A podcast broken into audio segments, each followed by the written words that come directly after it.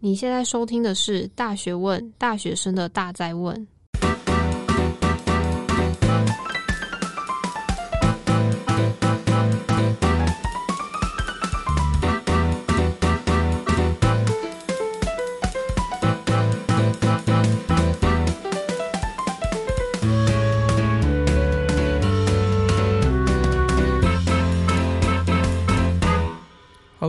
大学问大学生的大哉问，我是主持人查理。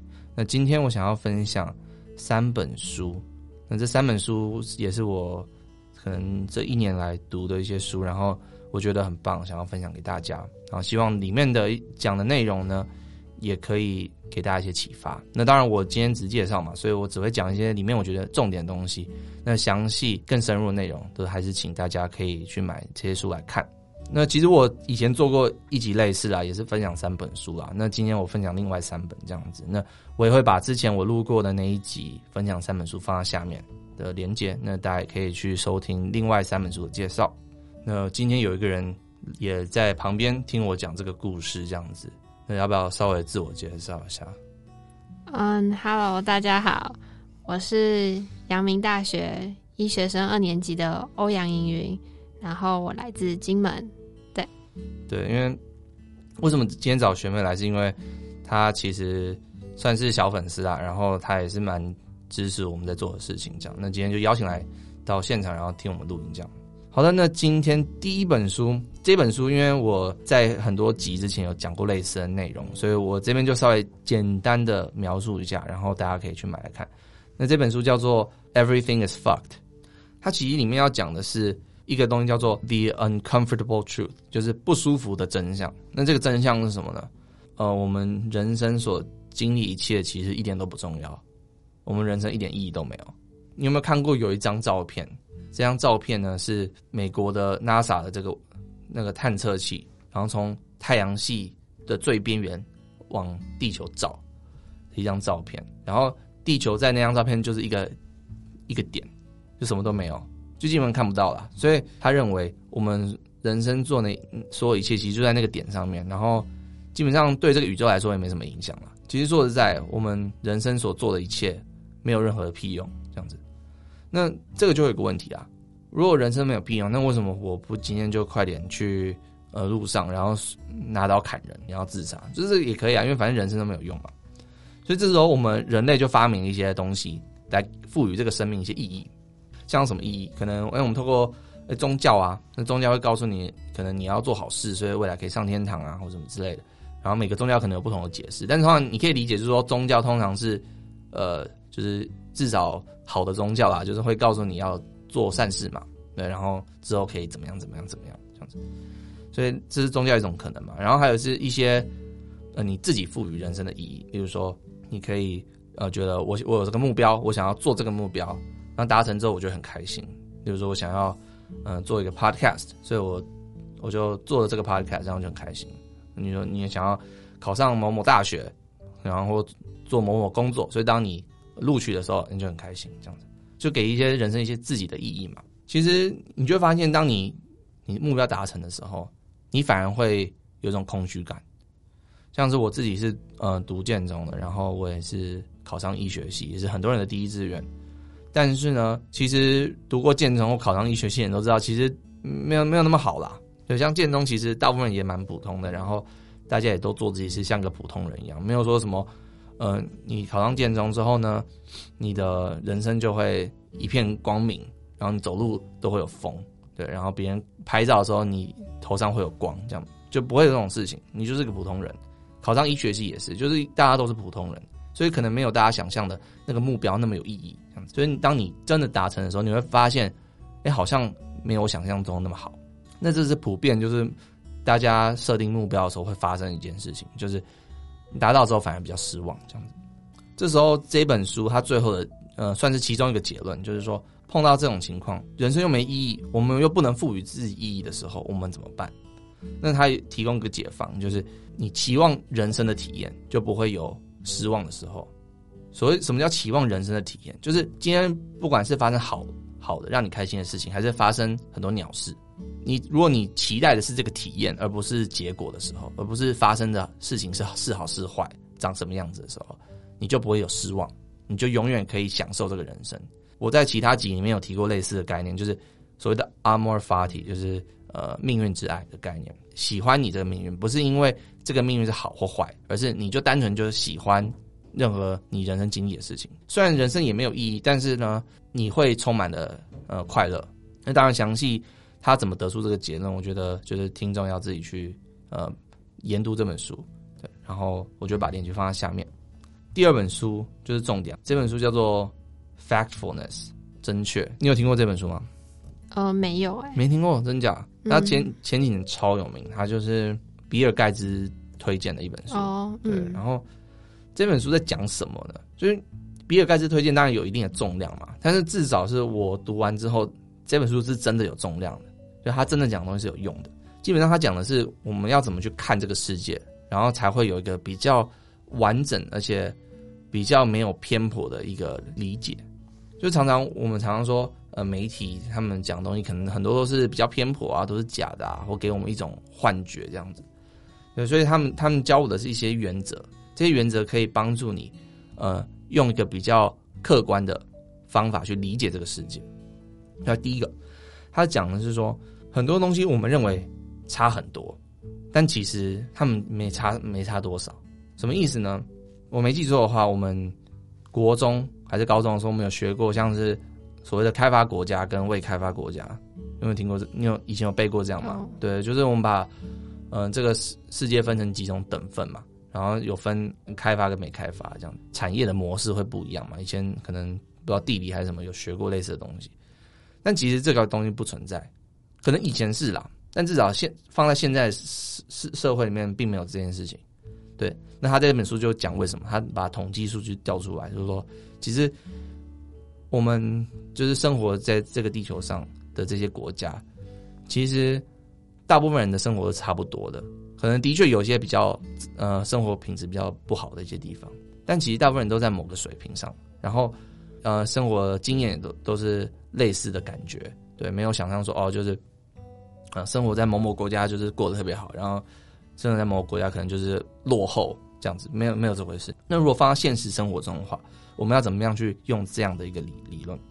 那第一个呢，就是其实我想举一个还蛮深刻的，就是我透过这个大学问的访谈，我其实访谈过非常非常多的大学生，然后从他们呃生活的经验当中获得了很多东西。在这个经验当中，我发现一件事情，就是呃学校是有差啦。就是你读台大跟读可能某某不知名的大学，也许你们的未来是会有很大的差距，但是这个差距没有你想象的那么夸张。就是常常我不知道你有没有看过那个数据，就是嗯、可能新闻媒体分分析说，哎，台大毕业的学生什么平均薪资多少啊？然后什么某某大学毕业薪资多少啊？还有这个比较图，就是你可能有看过类似的东西。那这个这个东西讲是一个平均。也就是说，嗯、他们的呃标准差开始很大。就台大也可以是超有钱，也是可以超穷。然后你可以读个某某知名大学，其实也可以超有钱，然后你也可以超穷。只是说平均而言，台大比某某大学多了一些。对，那这只是一个用一个平均的方式来描述这整个所有人的一个状况。所以这平均只是一个非常不精确的一种描述状况。对，所以。我访谈那么多人的经验告诉我，重点根本不是你从哪个大学，呃，去毕业的，而是说你这个人是不是愿意去，呃，争取机会，是不是愿意去尝试新的东西，是不是愿意去为你的人生负责？我觉得这个才是重点。像我做那么多集以来，应该也只有几个人是台大，就是之前的许彤跟之前的 Slash Design 是台大的学生。在任何其他任何级数，全部都不是台大的学生，然后他们也都表现的不错，他们也都做很多很酷的事情，也都还蛮有呃蛮有成就，发光发热的。所以重点根本不是你从哪个学校毕业了，也不是你读哪个学校，重点是你有没有去争取这些机会，就是算是嗯、这本书里面提到的，我把它衍生出来这样。那另外一个他想讲的东西是。我们的社会其实在变好的一个状况，只是说我们在意的东西常常不是变好那个的那件事情。我们媒体会告诉我们，好的东西吗？通常不会，通常是一个什么很糟糕的事情发生的时候，他们才把它爆出来。比如说一个飞机掉下去了，然后那就变成一个大新闻。但其实每天都有好几万班的飞机这么飞啊，他们也都没有掉下去啊。所以这时候，但是新闻就只会报那个掉下去的那一个飞机，所以我们会觉得说啊，这是一个大新闻。实际上，呃，很正常的事情，不是说我希望它发生，只是说它这是一个很普通的事情而已。而媒体一定会把坏消息告诉你。所以，例如说，呃，政治人物他常常说，呃，经济啊怎么样很糟糕或什么，经济是不是比较糟糕？也许可能在那一年，可能经济的成长有下滑一点。对，然后政治人物就哦，大做文章这样。但是如果你看整体而言，长期的整个趋势，你会发现其实经济都在成长，只是可能刚好那一年下滑，然后就被大做文章，这样这是一种可能，或者是说台湾教育真的很烂吗？所以我们常常讲这个问题。其实台湾教育我自己亲身感受，我觉得是有在变好的。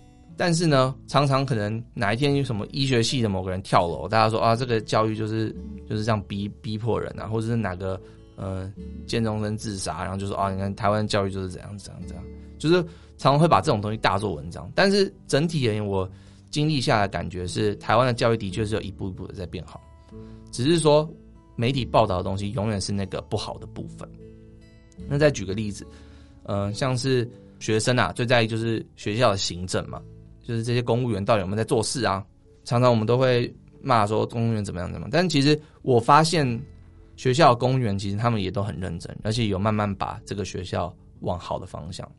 就是至少我们学校是这样啦。像是我前几年看到他们社团的训练，就是每年都有一些他们请讲师来训练这些社团的干部。然后我发现今年还有很多很酷的人来讲，就是说一些 YouTuber 啊来教你怎么拍片啊，或者是什么行销的专家来教你怎么呃行销你的活动这样子。对我发现他们非常的用心在做这件事情，我们以前没有这样的东西。我发现，哎，他们这些公务员虽然是领呃公务员的死薪水，但是他们真的有把这件事变好。但是我们根本没有人讲这件事，没有人去称赞他们，反而是什么什么宿宿舍又怎样怎样。上次之前阳明大学那个宿舍不够啊，像这种问题啊，要不然就是合校的，就是阳明大学跟交大嘛要合校嘛，就像这种争议啊，我们就只会在意这个争议的点。但是我们我们却失去了整个大方向，就是其其实事情有在变好，只是我们把一些小小的不好的大做文章这样子。不过当然我讲了，讲到这边也不是说每一件事情都变好了，我只是说，当我们看这件事情，看一个新闻媒体或者某个人在讲说什么东西不好的时候，我们不应该只是看说这件事不好，而是看它整体的发展，它是不是有在往一个好的方向前进。如果是有往好的方向前进，只是偶尔摔个跤，那我觉得不应该给予那么大的苛责。好，那第二本书大概就是分享到这边。他如果有兴趣的话，可以呃来，就是到下面的链接，然后去买这本书来看一看。好，这些全部都没有业配哦，对，我自我自己真心分享这些书给大家。好，那最后一本书呢，叫做《原子习惯》。欧阳，你有听过吗？有，你有听过？嗯、你有看过吗？没有，没有看过啊。这本书真的太棒了。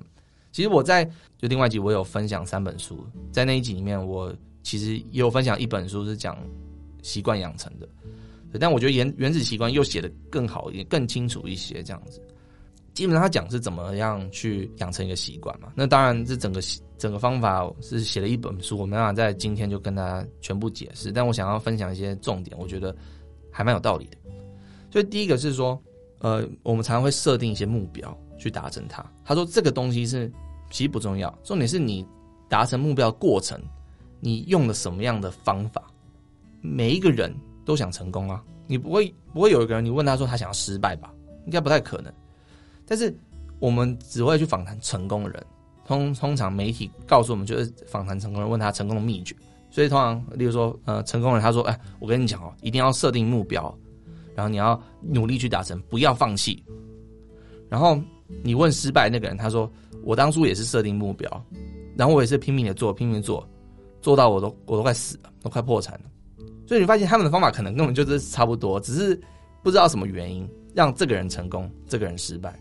但是当我们只访谈成功人，我们是在意成功的故事的时候，我们就发以为那是全貌，事实上根本不是这样。成功的故事常常都是个选择性的偏差，所以让我们认为成功可能就是要设定目标。但事实上，所有人都有设定目标，所有人都想成功，只是。基于某种原因，有些人成功，有些人失败。那作者认为这个某种原因是什么？就是习惯的养成。成功人有好的习惯，失败人没有好的习惯。因为习惯通常是一个比较隐性的东西，他不会特别注意到，他他就觉得这是很自然的东西，所以他就不会特别讲。他讲的是一些比较大方向，就是说有设定目标什么，但这些是错的。至少这个作者是这么认为啦，就是有点像说，呃，创业维艰呐，但是守成不易。比如说你的目标是啊要整理房间，比如说你你今天整理房间，哎达成这个目标了，但如果你没有个习惯，养成干净爱干净的习惯，过两天你这个房间又乱掉了。那这个作者也提到，他说目标只是一个暂时的结果，那习惯才是一个能够让结果维持的一个方法。他也他也说，就是如果你今天设定一个目标的时候，如果你没有达成这个目标，或者是说你为了要达成目标很烦恼，那反而就背道而驰。我们当然希望就是我们开开心心嘛，但是你设定的目标反而让你非常的烦恼。对，就没不是说设定目标不好，就是设定目标也有它一定的价值存在。但是呢，如果你太在意在那个目标上的时候，常常会让你变得有一个反面的效果。对，反而是如果你维持一个能让你成功的习惯。你就不会想太多，你就可以一直做，一直做，一直做，然后不知不觉的你就迈向了你自己的目标。这样子，他觉得这样是反而是一个比较好的方法。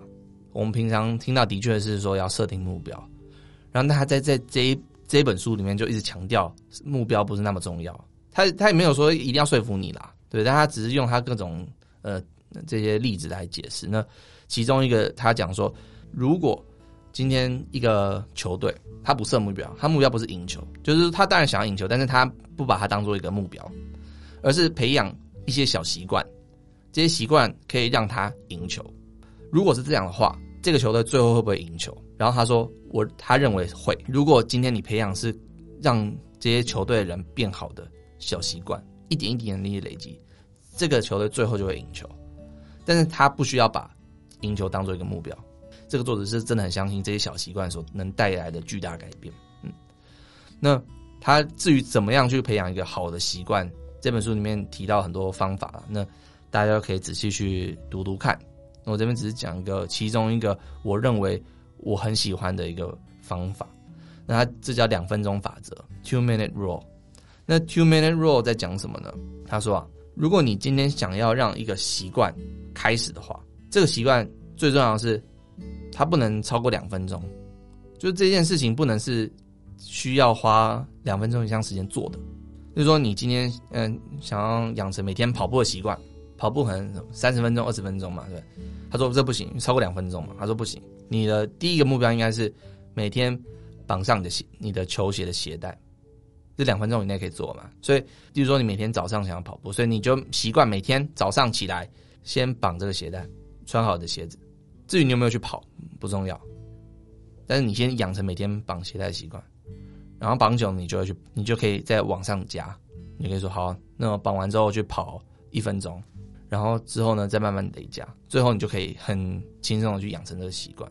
当然会花比较久的时间，但是与其就是你一下就把目标设定太高，每天跑三十分钟，然后最后失败，你不如用他的方法，先做一个看似很没意义的东西，就是绑鞋带这件事情。但最后可以成功。那例如说，你可能想养成每天阅读的习惯，每天阅读呃二十分钟好了。那哎，这个就不行嘛，超过两分钟。所以他说，哎，不要讲，你每天读一页就好了。可能就假设一页可以两分钟读完，你就说养成每天读一页习惯之后，再往上加，读两页、读三页，最后你就可以可能读到二十分钟这样子。所以这个习惯是要透过两分钟以内的东西，然后累积而成的。比如说最简单，哎，你可能每天想要做瑜伽，三十分钟瑜伽，欧阳你会怎么方用两分钟法则？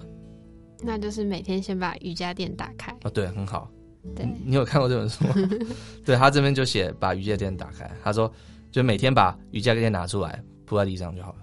嗯，就这样，就是很简单嘛。所以你会，你先搞清楚这个这个方法，就是不一定要立刻就做那件事情，但是先做一个它的前置动作，然后过久你就会。